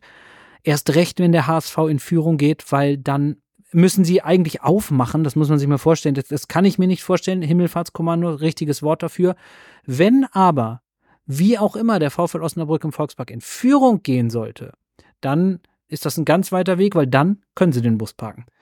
Ja, und ich glaube, das sind genau diese zwei Aspekte, die man beim VfL Osnabrück betrachten muss. Wenn die noch Hoffnung auf den Klassenerhalt oder auf den Relegationspass haben wollen, müssen sie gewinnen. Und dann müssen sie auch beim HSV in irgendeiner Art und Weise offensiv etwas anbieten. Und die Frage ist, wie machen sie es? Sie haben auf jeden Fall jetzt genau ein Spiel vom HSV unter Steffen Baumgart gesehen, aus dem sie ihre Schlüsse ziehen können. Und ich bin sehr gespannt, ob das von Bürger herausgearbeitete aggressive Pressing dann also hier Spielidee gegen Spielidee, die dann relativ identisch ist, was dieses Pressing angeht, aufeinander trifft. Und dann wird schon irgendwo die individuelle Qualität des HSV aus meiner Sicht im Normalfall den Ausschlag geben für uns. Und man müsste dabei noch sehen, bei uns wird es personell ja noch ein bisschen breiter. Ramusch ist wieder spielberechtigt. Bei Dompe besteht eigentlich berechtigt die Hoffnung, dass er diese Woche ebenfalls wieder fit wird mit seinem, mit seinem Rücken irgendwie Zerrung oder was er da hatte und jetzt eine Erkältung. Bei Ambrosius muss man schauen, wie schlimm diese Schambeinverletzung ist. Im Optimalfall fehlt also nur Bennis, der noch für das kommende Spiel gesperrt ist. Das dürfte, wenn wir jetzt auch auf die Aussagen von Baumgart aus der Pressekonferenz nochmal an, an die denken, eine sehr intensive Trainingswoche für alle Spieler werden, denn noch kann sich eigentlich jeder für die Startelf bewerben, Bürger, weil Baumgart hat klar gesagt, nicht nur im Tor, denke ich, sondern das gilt dann für alle. Hier sind Möglichkeiten offen und das dürfte ja nochmal ordentlich ja, so, so, so, so einen Impuls in, ins Training reinbringen, wo vielleicht auch nochmal wieder die, diese Leistungsintensität rausgekitzelt wird. Das denke ich auch. Ich denke nicht, dass sich ein, ein Baumgart sich festgelegt hat, zumal auch wenn man seine Wechsel sieht. Er, er nimmt unseren Vizekapitän raus, also Reis. Glatzel ist nicht mal sicher vor einer Auswechslung. Und und bringt da einfach andere Leute rein. Da haucht jetzt ein, ein, ein frischer Wind durch den Volkspark und jeder muss sich erstmal wieder beweisen. Und das, wir haben jetzt über Motivation von Osnabrück gesprochen, die, die ja Tobi Schweinsteiger angesprochen hat. Ich denke, die Motivation sollte auch von den, jeden einzelnen Spieler da sein. Also ich erwarte auch einen, einen Sieg und auch einen klareren Sieg gegen Osnabrück als jetzt gegen Elversberg, weil Automatismen sich finden werden im Laufe der Woche. Auch wenn Steffen Baumgart in der Pressekonferenz äh, zu seinem Antritt hier sinngemäß gesagt hat, naja, zu 80 Prozent steht so eine Mannschaft dann ja, glaube ich, dass es für all die Spieler, die sich als Stammspieler wähnen und die sich auf so eine Aussage zurückziehen, ein Riesentrugschluss ist. Hier wird in, nach der kommenden Trainingswoche vermutlich derjenige, der jetzt rangeht und sagt, halbe Backe und gucken, ob es reicht, Hauptsache ich tue mir nicht weh, der wird nicht spielen. Und das, glaube ich, kann man sehr weit treiben. Ich würde jetzt sagen, dass Bascho gesetzt ist, aber ansonsten wir zehn freie Plätze in der Startelf haben, wo es natürlich Tendenzen gibt und so weiter, das ist vollkommen klar. Aber grundsätzlich spricht das dafür, dass wir einen enormen Konkurrenzkampf haben. Das kann das Geschäft sehr, sehr beleben. Und was mir in dem Zusammenhang gut gefällt, auch noch einmal ganz kurz zu Steffen Baumgart, weil ich finde, er hat es auf eine sehr, sehr gute Art und Weise gemacht. Etwas, was wir bei Tim Walter nicht gesehen haben, ist auf der Pressekonferenz auch durchaus mal explizit auf einen einzelnen Spieler, in dem Fall war es unser Torschütze, war es mein Man of the Match Renzi, gesagt hat, das war ein Tor gemacht, aber er hat auch viel gemacht, wo noch Luft nach oben ist. Da erwarte ich auch noch mehr. Das heißt, auch jemand, der gerade eigentlich auf der Erfolgswelle reitet, wenn man das eine Spiel sieht, kann sich da nicht drauf ausruhen, sondern wird Tag für Tag für Tag vom Trainer gefordert. Und das ist für eine Leistungskultur und für so einen Konkurrenzkampf sicherlich Gold wert. Ja, bin ich komplett bei euch. Ich bin gespannt, ob Baumgart vielleicht sogar ein Zeichen setzt. Und er hat ja gesagt, er war nicht zufrieden mit Ramsey. Das heißt, Ramsey muss jetzt die Woche im Training beweisen. Und dahinter lauern halt ein Dompe, ein Zuhohn, ein Poreba für Reis, weil der auch nicht das beste Spiel gemacht hat. Also da ist auf jeden Fall auf einigen Positionen. Ich, ich persönlich glaube, dass Glatzle eigentlich gesetzt ist und das Schonlau gesetzt sind. Die Außenverteidiger würde ich auch sagen, da ist nicht viel zu machen und hat sich Kadunic wahrscheinlich als Partner von Schonlau zum Einspielen auch gesetzt werden, aber alle anderen offensiven Positionen davor sind, glaube ich, tatsächlich für mich da gibt es auf jeden Fall Chancen für Spieler nachzurücken. Gerade ist natürlich bei mir jetzt auch ein bisschen Wunschdenken, gerade für so einen Zuhund, glaube ich, äh, nach dem, ein, nach dem Spiel jetzt hat er, glaube ich, gute Chancen, vielleicht sogar in die Startformation zurück. Oder ein Poreba für Reis. Also da ist, glaube ich, da kann einiges sein, gerade gegen Gegner wie Osnabrück. Ja, ich habe das vorhin in der Spielanalyse gar nicht so angesprochen, obwohl es ja auf meinem Notizzettel steht. Meffert war im Spielaufbau in der ersten Halbzeit ein Stück weit überfordert. Ich glaube, das Spiel war ein bisschen zu schnell für ihn. Er hatte da diverse Fehlpässe drin, wo ich auch immer noch drüber nachdenke, passt ein Jonas Meffert in, in dieses aggressive Pressing von, von Steffen Baumgart rein. Also auch da besteht Möglichkeit, einen defensiven Anker, den wir immer als gesetzt angesehen haben, vielleicht auch personell in, in der Ausrichtung dann eben auch in der Spielausrichtung auszutauschen. Also ich denke schon, ja, dass wir diese Woche im Training, und da gab es, glaube ich, heute auch den ersten Pressebericht, dass da ordentliche Feuer drin ist. Und das dürfte vielleicht auch nochmal ein Trumpf sein, jetzt dieser Impuls des Trainerwechsels dann eben auch bei den Spielern nochmal was rauszukitzeln und darauf können wir uns, glaube ich, freuen. Und die Wahrheit liegt dann natürlich am Sonntag auf dem Platz im Volkspark. Und jetzt schauen wir zum Abschluss noch gemeinsam auf den 24. Spieltag. Und wenn man auf transfermarkt.de den Spieltag aufmacht, dann sind die ersten vier Spiele absolute Kracher. S04 empfängt St. Pauli, Hertha empfängt Kiel, das sind beides Freitagabend Spiele und am Samstag geht es dann weiter mit dem Duell der Verfolger 96 gegen Düsseldorf und das Abstiegsduell Rostock gegen den FCK. Ich werde am Sonntag einen Blick auf Paderborn gegen Magdeburg werfen. Magdeburg hat Schalke regelrecht auseinandergenommen, spielt befreit auf, denn da geht es weder nach oben noch nach unten. Da ist die Saison jetzt eher ja, schön ausklingen lassen mit, mit guten Spielen. Und ja, Paderborn klammert sich so ein bisschen an, an eine Restausstiegschance und die müssen. Und, und Magdeburg spielt so befreit auf, dass ich glaube, dass das ein sehr, sehr interessantes Spiel sein wird. Lars, fliegst du dein Störchen hinterher nach Berlin? Ja. Das Olympiastadion wird am Freitagabend Schauplatz eines ganz spannenden Verhaltensexperiments sein, denn selten können wir live dabei sein und zusehen, wie sich Störche auf fremdem Terrain verhalten, unmittelbar nachdem sie in heimischen Gefilden ganz, ganz fies geflattert worden sind.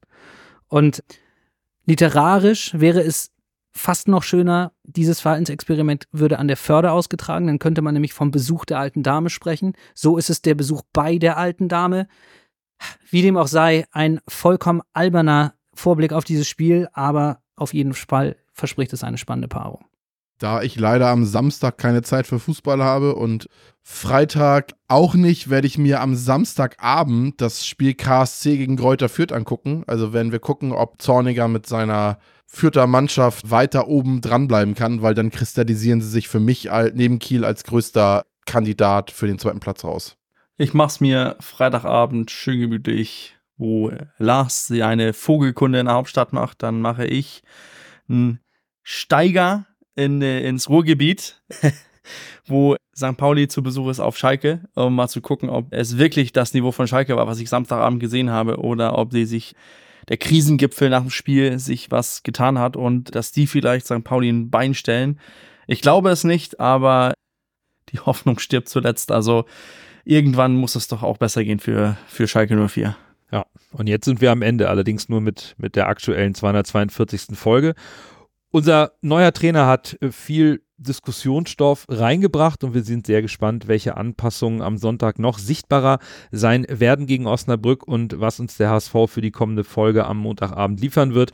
Drei Punkte wären eine gute Ausgangslage, Jungs. Also äh, gebt Gas. Bis dahin, bleibt gesund und nur der HSV. HSV.